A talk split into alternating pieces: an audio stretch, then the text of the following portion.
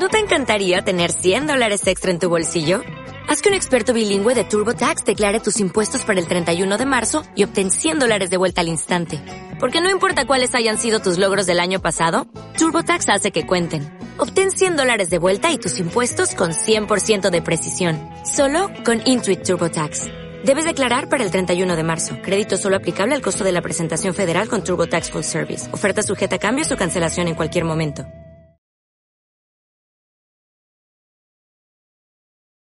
Hola, ¿qué tal? Buenos días, Semilla. Espero que se encuentren muy bien, bendecidos por nuestro Dios y resguardados en sus casas, cuidándose y cuidando de los suyos. El día de hoy vamos a continuar con este maravilloso libro del libro de Génesis y vamos a ver el capítulo 24. En este capítulo vamos a ver uno de los últimos pasajes en la vida de Abraham, una de las últimas decisiones que este hombre debe de tomar y esta decisión se la deja a uno de sus siervos que si bien pudiera pasar desapercibido de toda la historia, en realidad es alguien a quien debemos de prestarle mucha atención y quien nos va a enseñar mucho a través de lo que hizo. El día de hoy vamos a hablar acerca de el buen siervo y fiel y ojalá que esto nos ayude a todos nosotros a hacer una revisión de cómo estamos llevando nuestro servicio y qué tipo de siervos somos para nuestro Dios. Pero antes de comenzar, les voy a pedir a todos que inclinen su rostro, cierren sus ojos y me acompañen en una oración. Bendito Dios, te damos muchas gracias, Señor, por este día de vida, porque tú has estado a nuestro lado y siempre lo vas a estar, Señor. Y solamente en ti descansamos en medio de la locura y de la incertidumbre que puede tener el mundo. Gracias por este tiempo especial que podemos tener ahora nosotros para aprender y meditar en tu palabra, Señor. Te pedimos y te suplicamos que nos des entendimiento, que alumbres nuestro corazón y que tu palabra venga a nosotros, Señor, y que nos transforme de la manera en que tú lo deseas.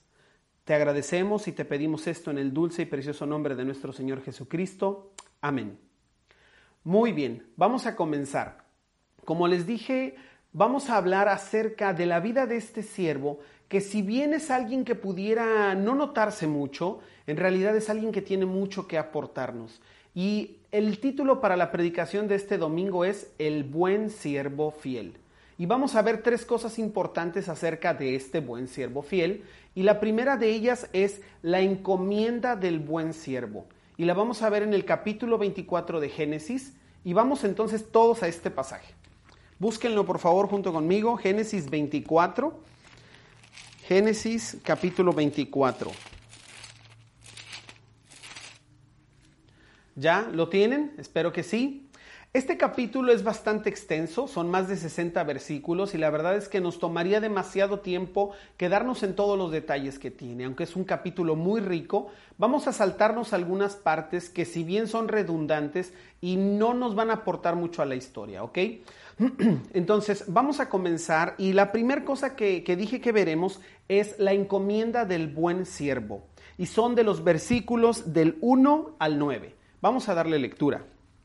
Era Abraham ya viejo y bien avanzado en años, y Jehová había bendecido a Abraham en todo. Y dijo Abraham a un criado suyo, el más viejo de su casa, que era el que gobernaba en todo lo que él tenía Pon ahora tu mano debajo de mi muslo, y te juramentaré por Jehová, Dios de los cielos y Dios de la tierra, que no tomarás para mi hijo mujer de las hijas de los cananeos, entre los cuales yo habito, sino que irás a mi tierra y a mi parentela, y tomarás mujer para mi hijo Isaac. El criado le respondió, quizá la mujer no querrá venir en pos de mí a esta tierra. ¿Volveré pues tu hijo a la tierra de donde saliste? Y Abraham le dijo, guárdate que no vuelvas a mi hijo allá. Jehová, Dios de los cielos, que me tomó de la casa de mi padre y de la tierra de mi parentela, y me habló y me juró diciendo, a tu descendencia daré esta tierra, él enviará su ángel delante de ti, y tú traerás de allá mujer para mi hijo. Y si la mujer no quiere venir en pos de ti, serás libre de este juramento, solamente que no vuelvas allá a mi hijo. Entonces el criado puso su mano debajo del muslo de Abraham su señor y le juró sobre este negocio. Antes de comenzar con eh, la reflexión acerca de este pasaje, quiero hacer una nota bien importante. Y es que muchos de los estudiosos concuerdan que este siervo que se menciona en el pasaje es Eliezer. Aunque durante todo el capítulo 24 no escuchamos su nombre, algunas evidencias nos dicen que es él. Entonces, solo por mm, propósitos educativos, vamos a tomar como cierto que es Eliezer, ¿ok? Entonces, en esta sección vemos a Abraham tomando a este siervo y pidiéndole que haga un favor para él. Y este favor es enorme. Y le está pidiendo que haga una tarea que normalmente era del padre de familia y era conseguir una esposa para su hijo. Abraham ha pasado ya muchos años, tiene casi 140 años de edad, ha vivido sus fracasos, sus éxitos, ha pasado por todas sus bendiciones, también por las consecuencias de sus malas decisiones. En este punto Sara ya no está con él, ya lo vimos en el capítulo anterior, y ahora debe tomar esta última buena decisión. Y se le encomienda a su siervo, al más viejo y al que gobierna sobre todas sus cosas. ¿Qué mejor hombre para hacerlo? Es su hombre de toda confianza. Pero, ¿quién era realmente este Eliezer? La primera vez que nosotros vemos a Eliezer es en el capítulo 15, cuando Abraham habla con Dios y le cuestiona acerca de que no tiene quien lo va a heredar en esta promesa que le hace Dios y le dice que Eliezer ese siervo que ha nacido en su casa, un damaseno, es quien lo va a heredar. Y es que en aquellos tiempos esa era la costumbre. Entonces, Dios le contesta, recuerdan, que no será Eliezer quien lo va a heredar. Entonces, cuando vemos esta, esta parte ahora, en que Abraham le llama a, a su siervo para que vaya en busca de la mujer para su hijo, le está dando una responsabilidad enorme le está dejando una tarea gigantesca. Y por eso es que utiliza dos costumbres de aquellos tiempos al comprometer a una persona. La primera de ellas, eh, que nos llama la atención, aquí en el versículo 2, al final, le dice, pon ahora tu mano debajo de mi muslo. Era una costumbre que si tú eras dueño de una persona o esa persona trabajaba de alguna manera para ti o tú tenías autoridad sobre esa persona, ese gesto de poner su mano bajo tu muslo simbolizaba que tú tenías autoridad sobre esa persona, que tú podías ordenarle que hiciera esa tarea. Después otra cosa que me llamó mucho la atención en este corto pasaje o en esta parte del pasaje es que también algo que hacían era involucrar o hacer testigo a, Dios o quienes tenían una religión politeísta a sus dioses como parte de un juramento. Normalmente el pueblo judío utilizaba el nombre de Elohim cuando tenía que hacer el juramento con otra persona sobre algún tema cotidiano de la vida. Pero si ellos utilizaban el nombre de Yahvé, el nombre de Jehová, que no lo utilizaban para nada, era porque el tema en el que te estaban juramentando era de extrema importancia. Era algo de vida o muerte. Era algo que de verdad podía cambiar la vida de una persona. Entonces, por eso Abraham le dice en el, en el versículo 3, te juramentaré por Jehová, Dios de los cielos y Dios de la tierra porque Abraham entendía la importancia de esta tarea y quería que su siervo fuera consciente de la importancia de esta tarea. ¿Ok? Entonces, quiero que pensemos un poquito, vamos a hacer ahí ya una pausa, y quiero que pensemos un poquito en quién era este Eliezer o quién era este siervo al que Abraham le tiene tal confianza y en el que está depositando una tarea tan importante. Recuerdan que les dije que Eliezer aparece en el capítulo 15. Ok, quiero que pensemos un poco en él. Imagínense a Eliezer soñando con algún día ser el heredero de toda la fortuna que tenía Abraham. ¿Se pueden imaginar por un momento a Eliezer acostado en su cama, a lo mejor soñando y diciendo, ya me vi, ya me vi una mañana levantándome y que alguien me traiga mi cafecito de olla y me ponga mis chilaquiles con mis huevitos y unos frijolitos y me diga, ya está servido su desayuno, don Eliezer. Claro que a lo mejor Eliezer se soñó de esa manera. porque ya lo veía ahí cerca, alcanzable. Pero entonces nace este niño, Isaac, y todos esos ya me vis se van a la basura. Y ahora Eliezer pasa a segundo término.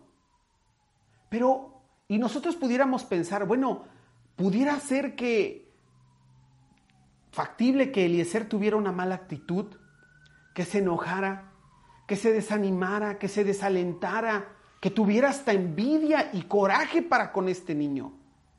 Pero nos dice el, versículo 2, perdón, del capítulo 24, y dijo Abraham a un criado suyo, el más viejo de su casa, que era el que gobernaba en todo lo que él tenía. Si este es Eliezer, tiene más de 100 años o 100 años. ¿Se imaginan?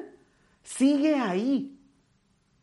Y algo interesante es que si nosotros nos ponemos a pensar que es Eliezer, el del capítulo 15 hasta el capítulo 24, él ha vivido todas las etapas importantes de la vida de Abraham. Ha estado junto con él en las cúspides más altas de su vida, pero también en los valles más profundos. Y pudiera ser pudiera ser que Eliezer fue uno de esos dos siervos que estuvo con Abraham cuando fue para sacrificar a Isaac. Fue uno de los que le acompañó a Egipto. Fue uno de los que estuvo con él cuando sucedió lo de Sodoma y Gomorra, etcétera, etcétera, etcétera.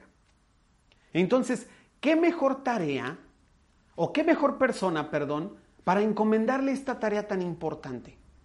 ¿Qué mejor que Eliezer? Cuando vemos la encomienda de este siervo, tenemos que pensar en nosotros mismos. Y es que todos nosotros, cuando hemos venido a los pies de Cristo, cuando nos hemos acercado con fe a Él, todos nos volvemos siervos de Dios. Todos nos volvemos a su servicio. ¿Ok? Y muchas veces ocurren algunas cosas en la vida cristiana y quiero pensar en dos de ellas y ahorita les voy a explicar un poco más por qué. Cuando a veces nosotros escuchamos el Evangelio, a veces lo hemos escuchado un poco mezclado con otras cosas. Y escuchamos promesas de sanidad, escuchamos promesas de solución de problemas, escuchamos de libertad, escuchamos de eh, vencer el pecado, de vencer la enfermedad, de declarar, de decretar, de atar, de desatar, de un montón de cosas. Y nosotros también pensamos en nuestros ya me vi. Y decimos, ya me vi sin mi problema, ya me vi exitoso, ya me vi abundante, ya me vi sin ese problema que ocasioné. Pero cuando las cosas no pasan como nosotros las esperábamos, o como nosotros quisiéramos, o como nos las habían prometido, muchos de nosotros pudiéramos desanimarnos, muchos de nosotros pudiéramos desalentarnos, y si bien no alejarnos espiritualmente, perdón, físicamente, sí alejarnos espiritualmente. Y en ocasiones hasta dejar sentir nuestro descontento. Alguna vez en una congregación, una persona que conocí era alguien que se involucraba en la vida de la iglesia, era alguien que de manera constante iba, que de manera constante ofrendaba, servía en lo que podía, estaba al pendiente de la vida de la iglesia. Pero cuando algo no era como ella esperaba, como ella quería, fuera de sus expectativas, entonces castigaba a la iglesia. Empezaba a dejar de ir, iba cada 15 o cada 20 días. Dejaba de ofrendar, no llamaba por teléfono para nada, no se ofrecía para nada. Y cuando ya se le pasaba el enojo, nos dábamos cuenta porque empezaba a ir de nuevo comenzaba a ofrendar y de repente ya la veías otra vez tratando de ayudar a tomar una escoba o cualquier cosa. Y esto no es la manera en que debe ser. Otra cosa que normalmente pasa con nosotros como hijos de Dios es que puede ser que vamos avanzando en la vida cristiana y de repente viene a nosotros ese deseo de servir y comenzamos a pensar en en dónde me gustaría estar, qué me gustaría hacer, ¿En dónde será más cómodo? ¿En dónde será más visible? A lo mejor, ¿en dónde estará eh, la admiración de los demás? ¿En dónde será más llamativo lo que yo pudiera hacer? Y pareciera que estamos escogiendo una carrera en un catálogo de universidades, a ver cuál me gusta. Y quiero que imaginen esto, una persona acercándose a nuestro pastor, a Juve, diciéndole, hermano, ¿cómo está? Pues fíjese que he querido comenzar a servir en la iglesia. Y el pastor le dice, ay, qué bueno, excelente. Y la persona le dice, sí, fíjese que quisiera saber cuándo son los ensayos del grupo de alabanza. O cuándo, me pudiera tocar en el rol de la gente que dirige. O esto, o aquello.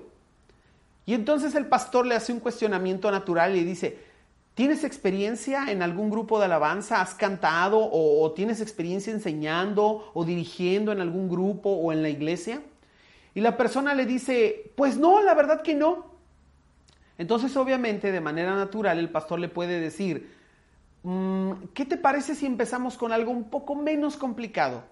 Fíjate que los domingos están solicitando una persona que les ayude a acomodar las sillas, o a ayudar con el cunero, o a acomodar los carros en el, en el estacionamiento. Y entonces la persona pone cara de ¿what? Y le dice, ay, este pastor, pues Ah, fíjese que déjeme ver mis horarios entonces y yo luego le aviso. Y esa fue la última vez que vimos a esa persona con un deseo de servir. Porque tenía falsas expectativas y no supo sobreponerse a lo que estaba viviendo. En el caso de este siervo, si es Eliezer, se supo reponer y entender que esto era mucho más grande que él. Estar cerca de Abraham le enseñó la presencia de Dios, le enseñó las promesas de Dios y se dio cuenta que no tenía que ver con él, que estar cerca de Abraham y servirle a Abraham tenía un propósito mucho más grande. Cuando nosotros nos veamos a nosotros mismos como siervos, debemos entender que el propósito de servir a Dios, de estar cerca de la iglesia, es muchísimo más grande que nosotros que no tiene que ver con nuestros gustos, que no tiene que ver con dónde quisiéramos servir, sino que tiene que ver con el servicio a Dios. No tiene que ver ni tan siquiera con la iglesia, no tiene que ver con los hermanos, no tiene que ver con el pastor, tiene que ver directamente con Dios, siempre con Dios. es triste ver en ocasiones creyentes, ministros o ministerios en iglesias que se desenfocan y que a veces van persiguiendo más el ser la iglesia más actual, el ser la iglesia más in, el ser la iglesia más de moda, el ser la iglesia hipster, el ser la iglesia millennial, cuando eso realmente no tiene sentido. Cuando lo que verdaderamente sirve y lo que verdaderamente trae ese valor al corazón es estar a los pies del maestro. Eliezer entendía esa parte y aceptó lo que le tocaba. Quiero dejar dos premisas en este, en, esta primer, en este primer punto, en la encomienda del buen siervo. Y es que todos nosotros hemos recibido por lo menos un don, una habilidad para ministrar. Y dos, que todos nosotros tenemos la encomienda de poner estas estas habilidades y estos dones a trabajar. En primera de Pedro 4:10 dice que nosotros somos esos administradores. ¿Y recuerdan la parábola de los talentos? Donde también nos enseña que nosotros debemos de trabajar lo que Dios ha puesto en nuestras manos. La pregunta aquí es, no es si tú eres o no eres siervo, porque eso no está en discusión. Todos somos siervos de Dios. A todos Dios nos dio esa tarea. La pregunta aquí es, ¿qué estás haciendo con la encomienda que Dios te ha puesto? Porque te puedo asegurar que en la iglesia no hay siervos de banca, no hay nadie esperando el relevo.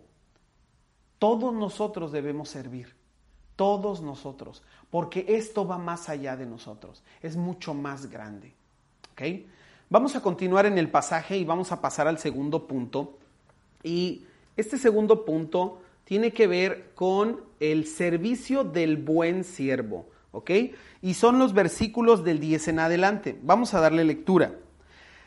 Y el criado tomó diez camellos de los camellos de su señor y se fue, tomando toda clase de regalos escogidos de su señor y puesto en camino llegó a Mesopotamia, a la ciudad de Nacor, e hizo arrodillar los camellos fuera de la ciudad, junto a un pozo de agua, a la hora de la tarde, a la hora en que salen las doncellas por agua. Y dijo, oh Jehová, Dios de mi señor Abraham, dame, te ruego, el tener hoy buen encuentro, y haz misericordia con mi señor Abraham. He aquí yo estoy junto a la fuente de agua, y las hijas de los varones de esta ciudad salen por, por agua. Sea pues que la doncella a quien yo dijere, baja tu cántaro, te ruego, para que yo beba, y ella respondiere, bebe y también daré de beber a tus camellos, que sea esta la que tú has destinado para tu siervo Isaac, y en esto conoceré que habrás hecho misericordia con mi Señor. Y aconteció que antes que él acabase de hablar, he aquí Rebeca, que había nacido a Betuel, hijo de Milca, mujer de Nacor, hermano de Abraham, la cual salía con su cántaro sobre el hombro. Y la doncella era de aspecto muy hermoso, virgen a la que varón no había conocido, la cual descendió a la fuente y llenó su cántaro y se volvía. Entonces el criado corrió hacia ella y le dijo, Te ruego que me des de beber un poco de agua de tu cántaro. Ella respondió, Bebe, señor mío, y se dio prisa a bajar su cántaro sobre su mano y le dio a beber. Y cuando acabó de darle de beber, dijo, también para tus camellos sacaré agua hasta que acaben de beber. Y se dio prisa y vació su cántaro en la pila, y corrió otra vez al pozo para sacar agua, y sacó para todos sus camellos. Y el hombre estaba maravillado de ella, callando, para saber si Jehová había prosperado su viaje o no. Y cuando los camellos acabaron de beber, le dijo el hombre, le dio perdón el hombre un pendiente de oro que pesaba medio ciclo y dos brazaletes que pesaban diez. Y le dijo, ¿de quién eres hija? Te ruego que me digas, ¿hay en casa de tu padre lugar donde posemos? Y ella respondió, soy hija de Betuel, hijo de Milca, el cual ella dio a luz a Nacor. Y añadió, también en nuestra casa hay paja y mucho forraje y lugar para posar. Y el hombre entonces se inclinó y adoró a Jehová y dijo, bendito sea Jehová, Dios de mi amo Abraham, que no apartó de mí, de su, perdón, de mi amo su misericordia y su verdad, guiándome Jehová en el camino a casa de los hermanos de mi amo. Y la doncella corrió e hizo saber en casa de su madre estas cosas. Y Rebeca tenía un hermano que se llamaba Labán, el cual corrió afuera hacia el hombre a la fuente. Y cuando vio el pendiente y los brazaletes en las manos de su hermana, que decía, así me habló aquel hombre, vino él y he aquí que estaba con los camellos junto a la fuente y le dijo, ven bendito de Jehová, ¿por qué estás fuera? He preparado la casa y el lugar para los camellos. Entonces el hombre vino a casa y Labán desató los camellos y les dio paja y forraje y agua para lavar los pies de él y los pies de los hombres que con él venían y le pusieron delante de comer, mas él dijo, no comeré hasta que haya dicho mi mensaje. Y él le dijo, habla. Vamos a saltarnos los siguientes versículos, son 15 versículos, porque Eliezer, si es que es Eliezer, relata otra vez todo lo que pasó, el juramento que le hizo Abraham, toda la historia de cómo llegó, cómo le pidió a Dios una señal y se la dio con Rebeca. Entonces vamos a saltarnos esa parte. Pero aquí lo que quiero resaltar es el servicio del buen siervo. ¿Ok? Y algo que debe de resaltarnos aquí es la manera maravillosa en que Dios le responde a Eliezer. Porque Eliezer comenzó su servicio o su misión de la mejor manera en que podía hacerlo, orando, dejándole a Dios, pidiéndole a Dios que fuera delante de él y le abriera el camino que tenía que abrirle quiero que veamos algunos detalles acerca o algunos principios acerca de, de Eliezer y de su servicio y principios que vamos a poder aplicar al nuestro. El primero es que nuestro servicio debe estar caracterizado por la oración, no en nuestra fuerza, no en nuestras habilidades, no en nuestros méritos o nuestros conocimientos, sino en la fuerza de Dios, en la sabiduría de Dios y en lo que Dios tiene para hacer por delante. Cuando nosotros ponemos en sintonía nuestro corazón y nuestras oraciones con el corazón de Dios, con el deseo de Dios, créeme, Dios va a acomodar las cosas, Dios va a abrir las puertas, Dios va a preparar los corazones. Y lo hemos visto muchas veces en nuestra iglesia, cómo Dios abre puertas que ni pensábamos que iban a hacer. Y ahí está Dios fiel antes de que nosotros pudiéramos descansar en nuestras propias fuerzas, Dios abriendo, Dios haciendo, Dios dándonos la dirección de las cosas. Entonces, eso es algo bien importante. Otra cosa que caracterizó el servicio del buen siervo fue la fidelidad. Este siervo pudo haber engañado a su señor, pudo haber ido a cualquier ciudad, pudo haber agarrado a cualquier muchacha bonita y sobornarla para que dijera que venía de aquella ciudad y se casara con Isaac. Pudo haber ido a lo mejor hasta allá, hasta Arán, y pudo haber escogido a cualquier muchacha del pueblo, pero no fue así. Él fue fiel a pesar de que nadie lo vio, a pesar de que su Señor no iba con él, porque su Señor confió en él una tarea tan importante. Dios a ti y a mí nos ha encargado una tarea muy importante y es llevar el Evangelio a las naciones, es servir a su iglesia. Y Dios confía en que nosotros lo haremos. Entonces, otro de las características, otro de los principios en el servicio a nuestro Dios debe ser la fidelidad aun cuando nadie nos ve, aun cuando nadie te ve. Tu ministerio comienza desde tu oración, en tu recámara, preparándote, preparándote para el servicio que vas a dar. ¿Te imaginas que los chicos que están en el grupo de alabanza los domingos no trataran de aprender a tocar mejor la guitarra? ¿Que no trataran de aprenderse los cantos y que quisieran solamente llegar el domingo a las puras 11 de la mañana, aprender el equipo y comenzar a tocar? Pues claro que no. Entonces ellos hacen un trabajo tras bambalinas que nadie ve y es ensayar y ensayar y ensayar. Y todos así los que tengamos algún ministerio debemos de ser fieles con esa parte. Así que yo te puedo animar a que seamos fieles en oración, a que seamos fieles congregándonos, a que seamos fieles en nuestros tiempos devocionales, a que seamos fieles a nuestro Dios y Él nos va a guiar en el servicio que tiene preparado para nosotros. Ese es el servicio que caracterizó a Eliezer.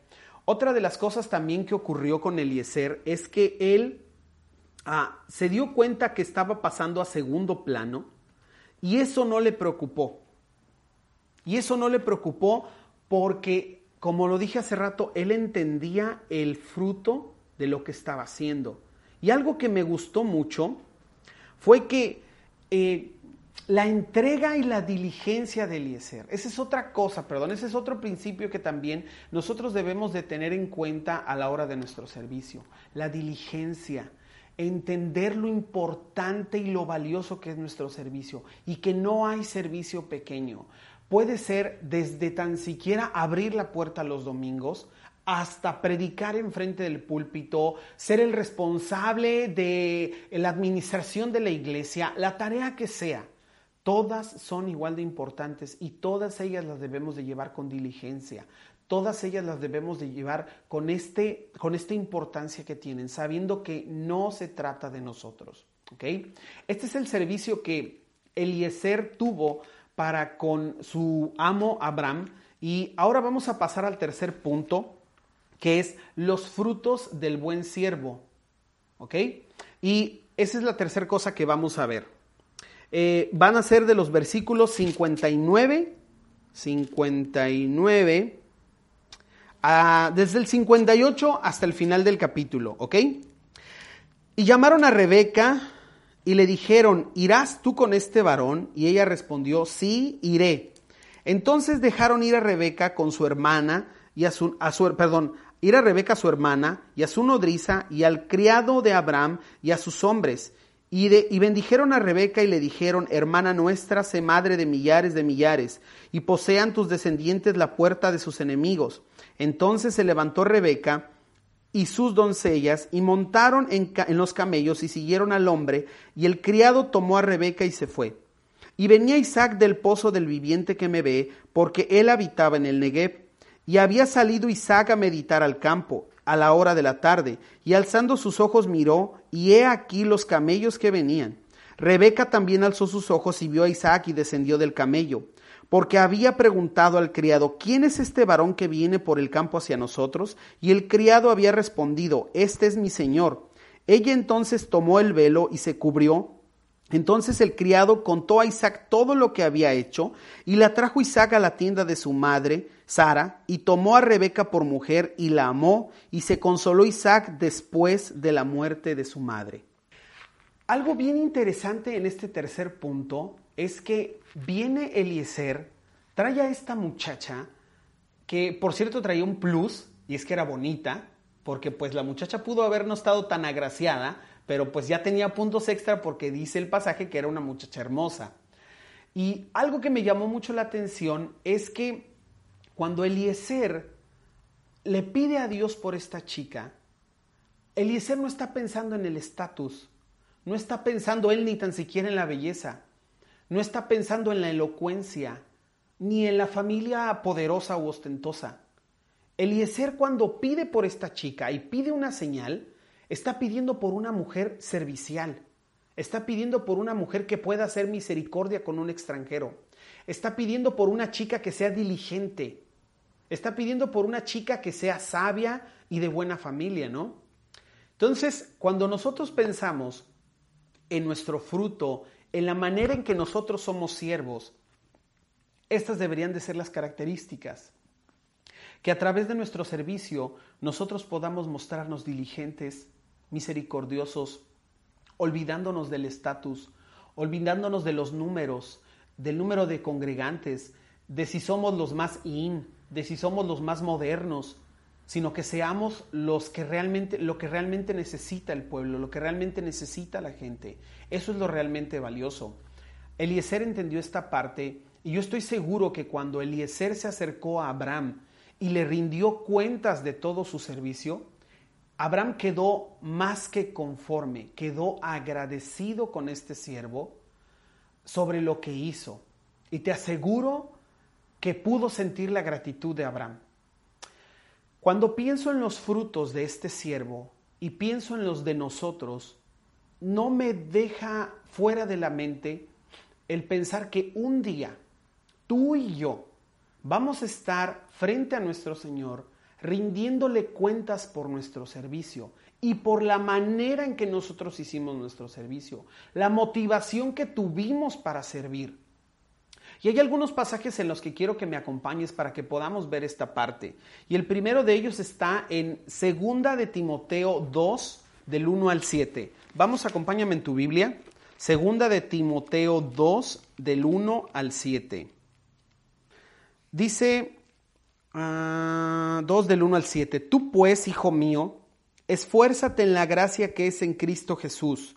Lo que has oído de mí ante muchos testigos, esto encarga a hombres fieles que sean idóneos para enseñar también a otros. Tú pues, sufre penalidades como buen soldado de Jesucristo. Ninguno que milita se enrede en los negocios de la vida, a fin de agradar a aquel que lo tomó por soldado y también el que lucha como atleta no es coronado, sino lucha legítimamente. El labrador, para participar de los frutos, debe trabajar primero. Considera lo que digo y el Señor te dé entendimiento. Vamos al versículo 15. Procura con diligencia presentarte a Dios aprobado como obrero que no tiene de qué avergonzarse, que usa bien la palabra de verdad. Pablo anima a Timoteo en su servicio, que realmente le pide que realmente Dios pueda darle esa sabiduría que necesita para hacer su servicio como Dios lo está esperando.